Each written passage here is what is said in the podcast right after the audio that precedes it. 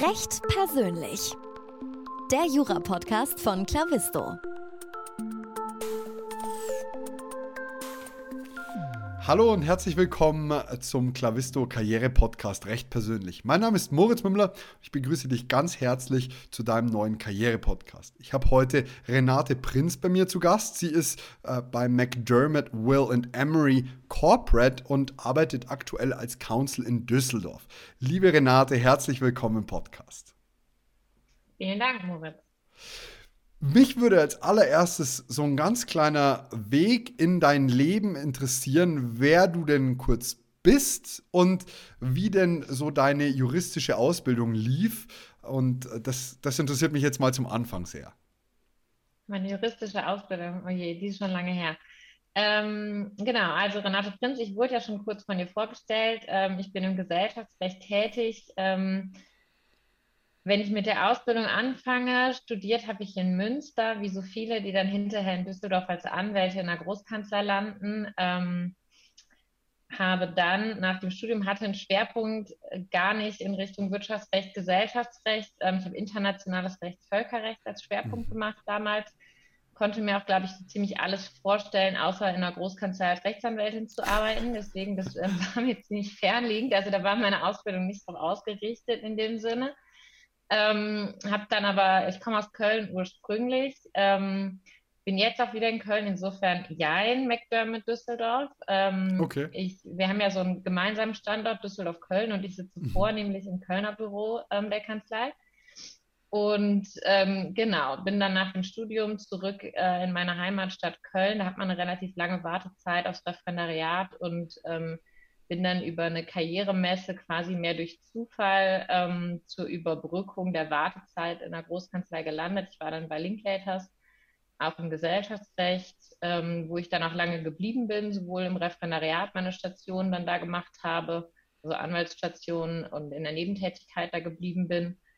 Ähm, war in der Wahlstation bei Henkel, war in der Verwaltungsstation im Bundeswirtschaftsministerium mhm. und habe dann danach dann doch äh, meine, äh, meinen Berufsstart auch als Anwältin bei Linklaters gemacht, ähm, weil ich einfach festgestellt habe, so schlimm oder so wenig ich mir das vorher vorstellen konnte und es nur zur Überbrückung machen wollte, muss ich dann doch feststellen, es macht eigentlich viel Spaß und cool. äh, ich mache es halt gerne und dann probiere ich es jetzt auch mal aus. Ähm, im Anwaltsberuf und äh, genau, bin dann da relativ lang geblieben, habe da noch einen kleinen Ausflug dann gemacht ähm, nach Frankfurt ins Bankaufsichtsrecht und bin dann 2019, Mitte 2019 habe ich dann gedacht, okay, jetzt muss ich mal gucken, kann es vielleicht auch noch was anderes geben als Linklaters. Der Job an sich macht mir eigentlich Spaß, aber vielleicht doch nochmal ähm, in ein anderes Umfeld und habe dann äh, den Wechsel zu McDermott gemacht. Genau, die explizit mhm. dann auch fürs Kölner Büro jemanden suchten.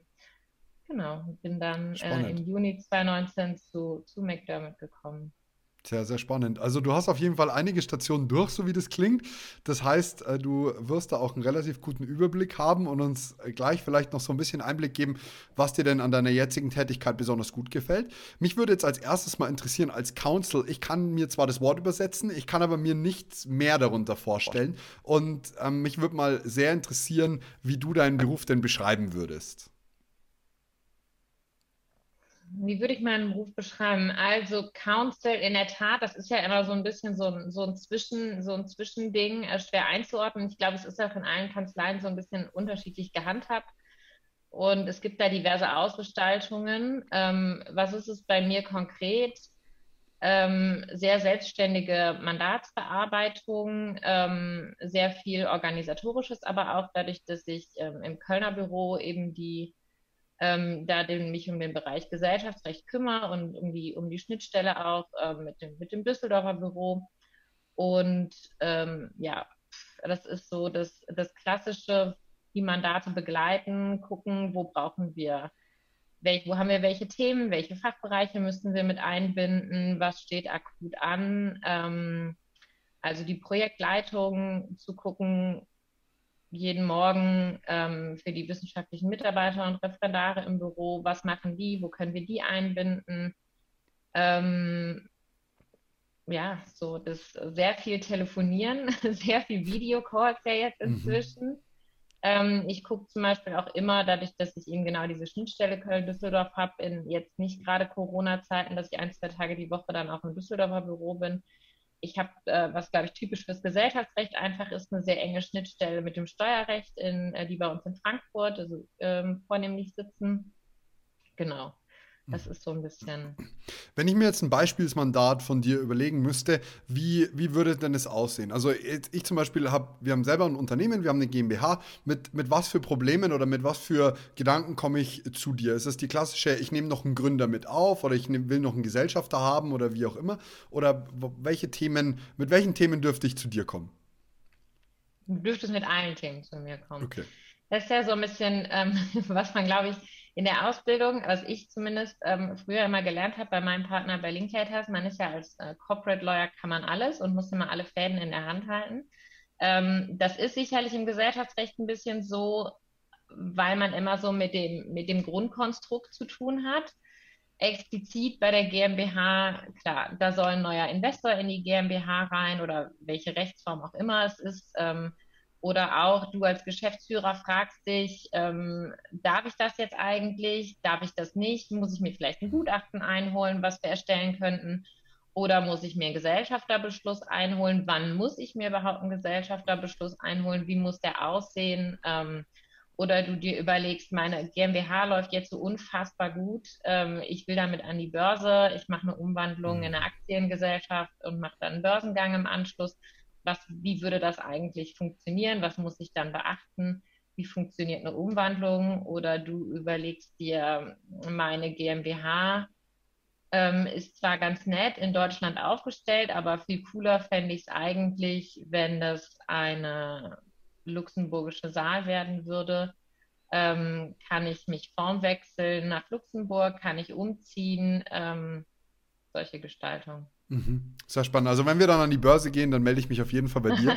äh, das, das, klingt sehr, sehr spannend. Ähm, wir haben jetzt schon so ein bisschen einen Blick in deine Arbeit bekommen, aber mich würde tatsächlich so ein klassischer Arbeitsalltag noch mal kurz interessieren. Also wann, wann gehst du zum Beispiel jetzt persönlich ins Büro und wann hörst du das auf? Das ist eine ganz gefährliche Frage bei mir.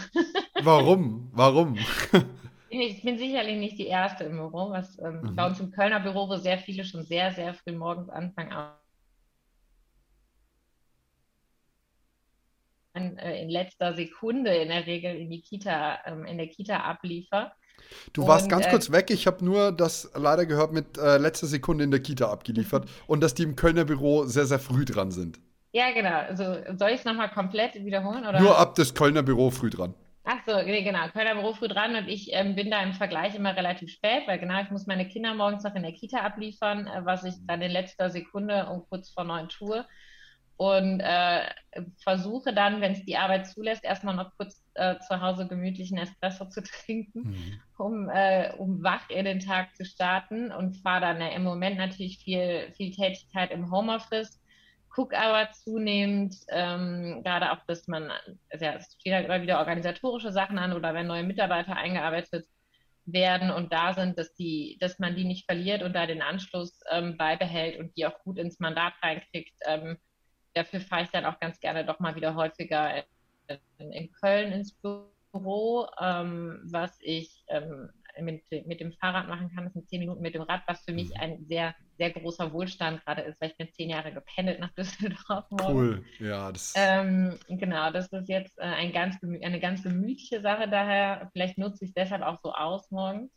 Ähm, genau, und wenn ich dann ins Büro fahre, dann äh, geht es da dann eigentlich relativ schnell irgendwie los, weil dann so ab 10 Uhr in der Regel ähm, Telcos anstehen, ähm, ich mit den Kollegen ähm, im Büro in Köln, in Düsseldorf ähm, oder auch in Frankfurt abstimme, was haben wir gerade aktuell auf dem Tisch, wo stehen welche Projekte, was müssen wir machen, was ist dringend, ähm, wo müssen wir vielleicht auch nochmal extern nachhören, wo müssen wir bei den anderen Fachbereichen nachhören, wo wir stehen, ähm, wo haben wir vielleicht auch ein bisschen Zeitdruck gerade, wo jetzt wirklich was passieren muss. Ähm, versuche bestenfalls zwischen den, zwischen den diversen ähm, Telefonaten, äh, die man hat, mich so ein bisschen selber in die Themen einzuarbeiten und vorzubereiten. Und ähm, genau, das ist dann so, sag ich mal, der, der Tagesablauf. Zwischendurch natürlich dann immer noch die, die Abstimmung auch mit wissenschaftlichen Mitarbeitern, die bei uns ähm, gerade in Köln relativ viele sitzen und die wir auch sehr eng in die Mandatsarbeit dann einbinden. Und dann versuche ich persönlich in der Regel so zwischen sechs und sieben, im, wenn ich im Büro mhm. bin, einen kurzen Break zu machen, um nach Hause zu fahren, um mich ein bisschen um die Kinder zu kümmern. Und dann mache ich ähm, den Abend über von zu Hause weiter. Mhm. Spannend. Jetzt hast du uns erzählt, wie du zu McDermott, Will and Emery gekommen bist, nämlich über eine Karrieremesse, glaube ich. Was äh, schätzt du sehr an deinem Beruf dort? Ähm, ja, ich bin über eine Karrieremesse zu Linklaters gekommen. Über ah, Linklaters, sorry, stimmt. Ja, ja, nee, alles gut. Ähm, über einen Headhunter dann zu McDermott. Was schätze ich bei meinem Beruf bei McDermott?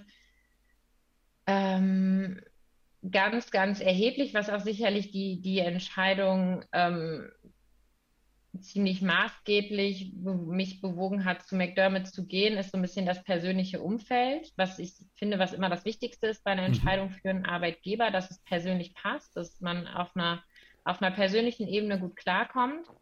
Ähm, und das ist auch das, was ich eigentlich bei meinem Arbeitsalltag bei McDermott immer noch am meisten schätze, dass es wirklich ähm, büroübergreifend und fachbereichsübergreifend einfach total nett ist, mit den Leuten zusammenzuarbeiten. Mhm.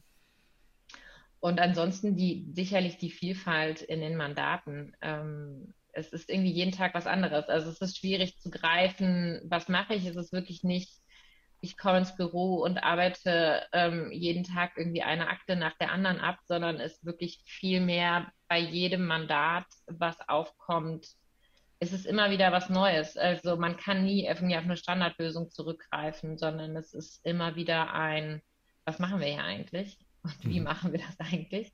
Also man muss äh, vieles sich immer wieder, immer wieder neu prüfen und auch immer wieder ähm, mal ins Gesetzbuch gucken, äh, in die Kommentarliteratur gucken und sich überlegen, hat es das schon mal gegeben? Ähm, wie wird das üblicherweise gemacht? Und äh, viel Abstimmung dann in verschiedenen Bereichen. Mhm. Es klingt auf jeden Fall so, als würde die Zeit äh, an deinem Tag sehr, sehr schnell vorbeigehen und äh, nicht so, als würdest du deine Zeit eher absitzen müssen, so nach dem Motto, mhm. sondern so, dass dein Tag mhm. wahrscheinlich eher zu wenig Stunden hat. Viel zu wenig, viel zu wenig, auf jeden Fall. das ist aber eigentlich ein schönes Gefühl. Also ich schätze das immer sehr, wenn die Tage verfliegen und nicht man sitzt da und denkt sich, hm, was könnte ich eigentlich noch machen, sondern das klingt schon so, als hättest du sehr, sehr viel Spaß an deiner Tätigkeit. Mich würde interessieren, warum das Gesellschaftsrecht für dich so das spannendste Rechtsgebiet ist. Nehme ich jetzt mal an, weil du es dir ja ausgesucht hast. Also insofern ähm, verkauf's mir doch ein bisschen, auch wenn ich schon auf deiner Seite bin. Ähm, ich glaube, ich habe das schon so ein bisschen gesagt. Ähm, es ist einmal das Vielfältige. Ich möchte gar nicht anderen Fachbereichen ähm, abnehmen, dass sie nicht genauso vielfältig sind, aber es ist halt so ein bisschen, finde ich schon im Gesellschaftsrecht, dass man immer so in der zentralen Position ist in den Mandaten. Also in der Transaktion natürlich sowieso, ähm, weil man eben derjenige ist, der die Transaktion leitet und organisiert, aber genauso, wenn es um Konzernstrukturen oder Vorstandsberatung oder sowas angeht, man ist halt immer so bei den ganz maßgeblichen Themen, bei den wichtigen Themen dabei, was ich total spannend finde. Ähm, und außerdem, man hat, man hat so das Netz, gerade in der Großkanzlei, auch in alle anderen Fachbereiche. Also es gibt kaum Mandat natürlich, wo man, wo man im Gesellschaftsrecht alleine auskommt, sondern in der Transaktion hat man natürlich Finance dabei, man hat Kartellrecht dabei. Das kommt halt so, man, man ist da nie für sich, sondern, sondern man kriegt immer auch mit, was passiert eigentlich in den anderen Fachbereichen. Mhm. Und das ist so das, was, was ich da total spannend finde. Mhm. Ähm, mich würde doch tatsächlich auch an der Stelle gleich mal interessieren, was dir so in den letzten Wochen und Monaten in Erinnerung geblieben ist. So, wer, sofern du darüber sprechen darfst, welches war jetzt ein besonders spannendes Mandat? Vielleicht kannst du es uns ein bisschen so näher bringen, dass es äh, abstrakt genug ist, dass du darüber sprechen darfst ich glaube, da kann ich ganz gut drüber sprechen, weil es auch in der Öffentlichkeit ziemlich bekannt ist, ähm, dass wir bei McDermott im letzten Jahr, und das war sehr spannend, ähm, Galeria Karstadt Kaufhof ähm, durch diverse, mhm. diverse, Strukturmaßnahmen begleitet haben. Ähm, angefangen im, im, letzten Jahr, also vor Beginn der Pandemie, wir ja gerade die Verschmelzung ähm, durchgebracht hatten von Karstadt und Kaufhof, was die zwei größten Einzelhändler in Deutschland sind. Also es war ein Wahnsinnsprojekt ähm, da zwei Unternehmen zu einem zusammenzuführen. und äh, dann diverse Strukturmaßnahmen innerhalb des Konzerns anstanden, die dann völlig unerwarteterweise ja ähm, durch, den, durch den kompletten Lockdown letztes Jahr im März durchbrochen wurden und dann eben äh, für Galeria Kaufhof das Schutzschirmverfahren angemeldet wurde, was ja auch im Insolvenzrecht ein ganz besonderes Verfahren ist ähm, und in so großen Strukturen auch noch nicht oft oder gar nicht, weiß ich gar nicht, durchgeführt wurde. Ähm, und das haben wir begleitet natürlich vom Gesellschaftsrecht zusammen mit dem, mit dem Insolvenzrecht, zusammen mit dem Bereich Real Estate, mhm. die die gesamten Mietverträge mhm. neu verhandelt haben. Wir haben ähm, aus dem Gesellschaftsrecht heraus die Kapitalmaßnahmen ähm, durchgeführt und die Erstellung vom Insolvenzplan begleitet. Ähm, für mich ein komplett neuer Bereich, ähm, sowas mit durchzuführen. Und ähm, zugleich dann mit einhergehend die öffentlich-rechtlichen Klagen, die, die für Karstadt Kaufhof ja dann damals angestrengt wurden, auch gegen den, gegen den Lockdown. Ähm, mhm. Also das war wahnsinnig vielfältig. Das hat, ähm, das hat etliche Fachbereiche bei uns äh, mit eingebunden. Und es war für alle was, was Neues und es war total spannend. Also, weil das sind natürlich, also Kapitalmaßnahmen bei einer GmbH durchzuführen, äh, ist natürlich was, was wir kennen. Aber es ist ein komplett anderer Kontext. Und das ist genau das, was ich meine, was ich so in der, in der Arbeit bei uns im Alltag so spannend finde, dass das alles immer wieder eine Facette hat, wo man denkt, oh wow, das habe ich jetzt noch nie gemacht. Und das natürlich gerade jetzt in dem Kontext, ähm, den wir da hatten, Pandemie und so ein riesengroßer Einzelhändler, den, den wir da begleiten dürfen, ähm, das ist schon echt sehr, sehr spannend. Und ist es natürlich bis heute, es hört ja nicht auf, leider. Mhm, es klingt auf jeden Fall so, weil entsprechend es gar nicht mal nur auf die strukturellen äh, Einzelheiten der Unternehmen ankommt, sondern man ja irgendwo auch zum gewissen Grad immer in die Wirtschaftlichkeit oder ähnliches eintauchen muss. Und da hat natürlich jedes Unternehmen ganz, ganz, ganz unterschiedliche Strukturen. Die könnten teilweise nicht unterschiedlicher sein. Mich würde noch ganz kurz interessieren, was ein Schutzschirmverfahren ist, weil ich persönlich den Begriff so nicht kenne ein Schutzschirmverfahren, jetzt werden wahrscheinlich die ähm, Insolvenzrechtler, die zuhören, ähm, bin ich nicht. Also ich gibst du wieder, wie ich es verstehe. Bei einem Schutzschirmverfahren, das ist so ein bisschen angelehnt, also das klassische Insolvenzverfahren bei uns, da wird ja das, ähm, die Unternehmensleitung aus der Hand gegeben, so wie man es früher in Deutschland ja. kannte, dass der Insolvenzverwalter die Unternehmensführung übernimmt. Das Schutzschirmverfahren hat die Besonderheit, dass ich die Möglichkeit habe, mit Anmeldung des Schutzschirmverfahrens ähm, wir hatten drei Monate, ich glaube, es sind immer drei Monate, aber da würde ich mich jetzt nicht festnageln lassen, ähm, selber einen Insolvenzplan zu erstellen mhm. mit der mhm. Geschäftsführung und die Geschäftsführung des, der, des Unternehmens damit die Möglichkeit hat, also es passiert im Vorfeld von der Insolvenz quasi, ähm,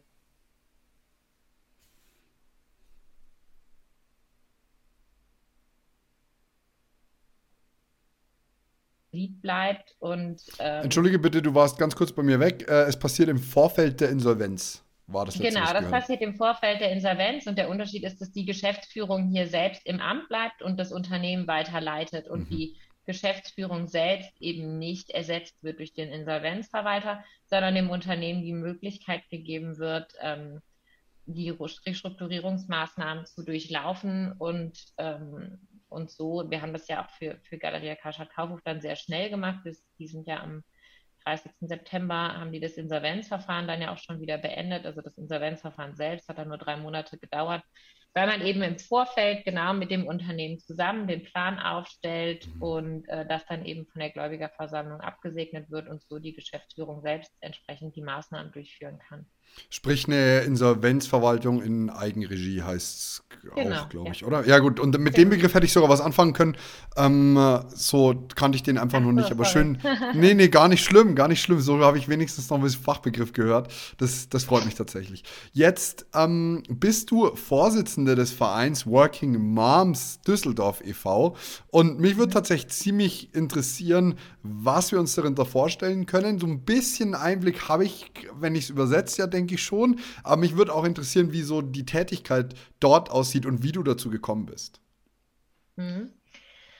Ähm, ich fange mal mit der letzten Frage an. Wie bin ich dazu gekommen? Ich war bei Linklaters ähm, schwanger und ähm, muss sagen, was einem total fehlt, leider immer noch in Großkanzleien sehr fehlt, sind, sind Vorbilder ähm, an Frauen. Ich glaube, es ist wahrscheinlich ähm, nicht nur in Großkanzleien, sondern insgesamt sicherlich ähm, in der Berufswelt. Ähm, man ist da relativ jung und fragt sich, na, was mache ich denn jetzt, äh, wenn ich ähm, mit Kind weiterarbeiten will? Wie funktioniert das dann? und mir fehlten da persönlich bei, bei Linklaters die, die Role Models, sage ich mhm. jetzt mal, zu sagen, wie geht das? Weil die meisten tatsächlich, und das finde ich bis heute, deswegen engagiere ich mich da so immer noch, ähm, ich finde es total schade, weil ganz oft Frauen, wenn sie sich entscheiden, ich will Kinder bekommen, und ganz oft ist es auch schon, dass sie von Anfang an sagen, ich will gar nicht erst in eine Großkanzlei, weil ich will ja irgendwann Familie oder die in der Großkanzlei sind, ganz oft sagen, jetzt will ich ein Kind und dann suche ich mir dafür einen anderen Job. Mhm. Ähm, also, dass man die verliert. Und für mich ähm, war immer klar, nee, ich, also es stand für mich nie zur Debatte, den Job genauso weiterzumachen wie vorher. Ähm, was sicherlich daher kommt, dass ich selber aus einer Familie komme, wo beide Eltern immer voll berufstätig waren. Ähm, ich kannte es dadurch gar nicht anders und habe mir nie die Frage gestellt, durch die, durch, durch die Familiengründung, sage ich mal, mir einen neuen Job zu suchen. Und ähm, mich dann aber gefragt hat, es kann ja nicht sein, ich kann ja nicht die Einzige sein, die das so sieht. Also hoffentlich bin ich nicht die Einzige. Und ähm, habe dann äh, sowohl über Linkletters selbst war es, glaube ich, damals und so ein bisschen Google den Kontakt zu den Working Moms bekommen in Düsseldorf und ähm, war dann da auf Veranstaltungen, also nachdem ich dann aus der Elternzeit zurück war, ähm, äh, auf Veranstaltungen und fand das total toll, da halt einfach zu sehen. Das waren halt einfach äh, geballte Frauenpower, sag ich mal, ne? Ein mhm. Haufen von Frauen, die alle ähm, genau diesen Weg gemacht haben, ne? die, die Kinder hatten und trotzdem Karriere gemacht haben und alle in tollen ähm, Position waren, was ich für mich total motivierend fand, zu sehen, okay, das geht und jeder hat da irgendwie so seine, seine Lösung und seinen Weg für sich gefunden und äh, man ist keine Rabenmutter, nur weil man ähm, Vollzeit eine Berufstätigkeit nachgeht. Ja. Sehr spannend. Also ich ähm, sehe das gerade bei meiner Schwester, die, die voll berufstätig ist und eine kleine Tochter hat, jetzt mit ein bisschen über einem Jahr. Und ähm, das, ich finde den Job sowieso an sich absolut beeindruckend, als Mutter voll berufstätig zu sein. Da gehört echt was dazu. Ich habe jetzt auch mal einen halben Tag auf meine kleine Nichte aufgepasst, während der Arbeit. Das ist, das ist Wahnsinn gewesen. Das war, ich war den ganzen Tag beschäftigt. Also ich kann das total nachvollziehen. Ähm, aus dem Außenblickwinkel, muss ich sagen. Ähm, sehr, sehr, sehr schön auch, dass du da einen, ja, einen motivierenden Kreis gefunden hast. Äh, jetzt würde mich interessieren, wie es denn bei deiner Arbeit jetzt ausschaut. Also ähm, in, in der Kanzlei, welche, welche Möglichkeiten hast du da entsprechend Kinder und Familie oder halt Familie unter einen Hut zu bekommen? Wir haben ja schon gehört, dass du dann abends nochmal was arbeitest. Also grundsätzlich muss ich sagen, zum Kinderköln Kinder bekommen gehören ja zum Glück immer zwei. Ähm, mhm. ich habe einen Mann, der da genauso zu Hause die, die, ähm, den Job mit übernimmt. Ähm, das teilen wir uns ziemlich gut auf. Ich glaube, sonst funktioniert es auch nicht. Also Augen auf bei der Partnerwahl.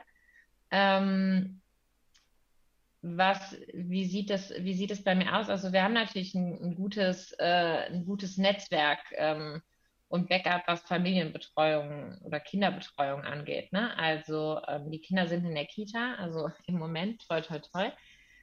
Ähm, gibt es die ja. Ähm, und dann haben wir das Glück, muss man sagen, dass wir uns, äh, die Großeltern in der Nähe wohnen haben, die mhm. uns ähm, auch immer was abnehmen, äh, die Nachmittags, äh, Nachmittage teilweise abnehmen und Unterstützung zusätzlich durch den Babysitter. Also wir haben da schon ziemlich viel Support von allen Seiten. Ich glaube, sonst geht es auch nicht ums irgendwie entspannt. Ähm, Aber ich meine jetzt mehr Kanzlei-Seitenlastig, weil du ja entsprechend scheinbar die Möglichkeit hast, deine Arbeitszeit so flexibel zu wählen, dass du sagst, du kommst um 10, gehst um 6 und machst nochmal ein, zwei Stündchen zu Hause. Also ist das, ist das von der Kanzlei generell unterstützend oder ist das, weil du eine entsprechende Position hast und sagst, über die Jahre hast du es dir jetzt leisten können und rausnehmen können? Ist sicherlich beides. Ich glaube, man muss da für sich so ein bisschen das Konzept entwickeln. Also die Kanzlei bietet verschiedene Modelle an. Ich persönlich arbeite ganz normal Vollzeit, ähm, habe ähm, aber eben genau die Möglichkeit, da relativ ähm, flexibel mir meine Zeit einzuteilen was natürlich aber auch immer nur geht, wenn es das Mandat entsprechend zulässt. Also wenn ich morgens um acht äh, schon an der Strippe hängen muss, dann mache ich das natürlich auch. Und wenn ich durchgehend bis nachts im Büro sein muss, dann auch. Also diese Flexibilität braucht man sicherlich, wenn man den Job ganz normal in Vollzeit ähm, durchführt. Wir haben von der Kanzlei aber für den Einstieg auch die Möglichkeit, ähm, in diesem 40-Stunden-Modell zu arbeiten, also feste, feste Stundenmodell und ähm, haben auch die Möglichkeit natürlich in, in Teilzeit zu arbeiten, was es bei McDermott auch tatsächlich gibt und gelebt wird, auch und zwar auf allen Ebenen, also sowohl ähm, auf Partnerebene, ähm, äh, als auch Council oder Associate-Ebene, dass man in Teilzeit tätig ist oder eben ähm, für die Associates auch dann in dem alternativen Beschäftigungsmodell, so heißt es, glaube ich, richtig. Sehr, sehr schön. Es klingt nach einem sehr, sehr modernen, modernen, aufgezogenen oder ist dann nach einer modernen Struktur. Jetzt ich äh, glaub, bin das ich. ist so ein bisschen, ja, ähm, das, was, was man in der Kanzlei natürlich äh, sehr flexibel machen kann, da für sich den, den Weg zu finden, in dem man arbeiten kann und will, dass es für beide Seiten passt. Sehr, sehr gut. Jetzt bin ich natürlich keine Frau, aber ich möchte gegebenenfalls, und ich habe auch kein Kind, aber ich möchte gegebenenfalls bei euch anfangen. Wie, wie ist mein äh, Einstieg? Also was, was, was würdest du mir jetzt empfehlen, erstens in der Vorbereitung, karrieretechnisch schon mal mitzunehmen? Sollte ich mich aufs Gesellschaftsrecht vorbereiten oder in dieses Rechtsgebiet, in das ich rein will? Und entsprechend, wie starte ich am idealsten bei euch? Ganz drauf an, was du gerade machst und was du machen willst. Also ähm, grundsätzlich ist nicht zwingend erforderlich, dass du Vorkenntnisse im Gesellschaftsrecht hast. Ähm, und wir haben alle Einstiegsebenen bei uns. Also wir haben sowohl Studenten, jetzt beispielsweise in, äh, in Köln ist es ja häufig ähm, an der Uni, dass die Studenten, jetzt muss ich gerade überlegen, die machen erst den staatlichen Teil und danach ihren Schwerpunkt. Das ist an der Uni mhm. Köln irgendwie so beispielsweise ganz beliebt. Und da haben wir zum Beispiel Studenten, die dann im Schwerpunkt sind und bei uns in Nebentätigkeit arbeiten, also relativ früh einsteigen schon. Ähm, genauso aber eben äh, Referendare, wissenschaftliche Mitarbeiter, die das in Nebentätigkeit machen. Manchmal haben die Vorkenntnisse im Gesellschaftsrecht, manchmal aber auch gar nicht. Ich selbst habe damals als wissenschaftliche Mitarbeiterin angefangen und wusste so gerade, was eine GmbH ist, aber wenn ich jetzt vielleicht auch gar nicht so richtig. Also ähm, komplett Sprung ins kalte Wasser, was auch völlig fein ist, weil ich sage mal so, selbst die, die Gesellschaftsrechte irgendwie vorher schon mal in der Uni gemacht haben, haben im Zweifel nicht das gemacht, was wir dann gerade machen. Also das ist völlig fein. Wir erwarten da keine Vorkenntnisse.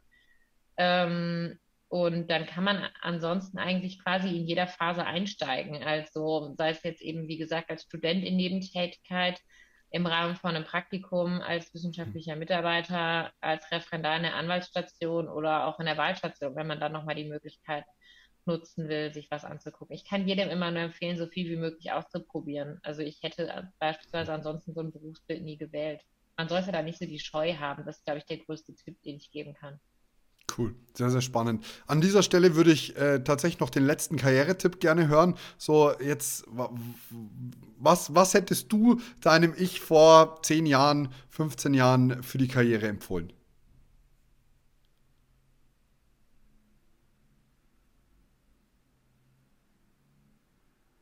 Also, was hätte ich mir selbst empfohlen tatsächlich? Mhm. Ähm, ja, Oder was hast du besonders gut gemacht? Geht natürlich auch. ich glaube, das wäre wirklich offen zu sein und, das, äh, und die Offenheit nicht zu verlieren, Dinge auszutesten und auszuprobieren und äh, einfach machen. Also ähm, einfach mal reingehen, gucken, was ist es. Ähm, und, und wirklich so ein bisschen die Angst vor einem großen Unternehmen, vor der großen Wirtschaftswelt, vor den äh, großen Anwälten man so ein bisschen zu verlieren und wirklich abzulegen und selber, wenn man Interesse hat, einfach mal reingehen und sich das angucken, weil ähm, so, so, so abwegig ist das alles nicht. Also ich sag mal, gerade Großkanzlei wird ja in, öffentlich immer so ein bisschen dargestellt, dass man denkt, oh Gott, will ich dahin? Es ist ja schon so eine eigene Welt, wie es immer so, finde ich. Und gerade Transaktionsanwälte, das ist ja schon was, wo man immer sagt, nee, die arbeiten ja rund um die Uhr und das ist alles ganz furchtbar. So furchtbar ist es gar nicht. Es macht halt auch wirklich einfach unfassbar viel Spaß. Und ich glaube, gerade für den Berufseinstieg gibt es kaum einen anderen Job für Juristen, wo man, wo man so unfassbar viel lernen kann. Also ich äh, würde mir selbst den Tipp geben, es wieder ganz genauso zu machen.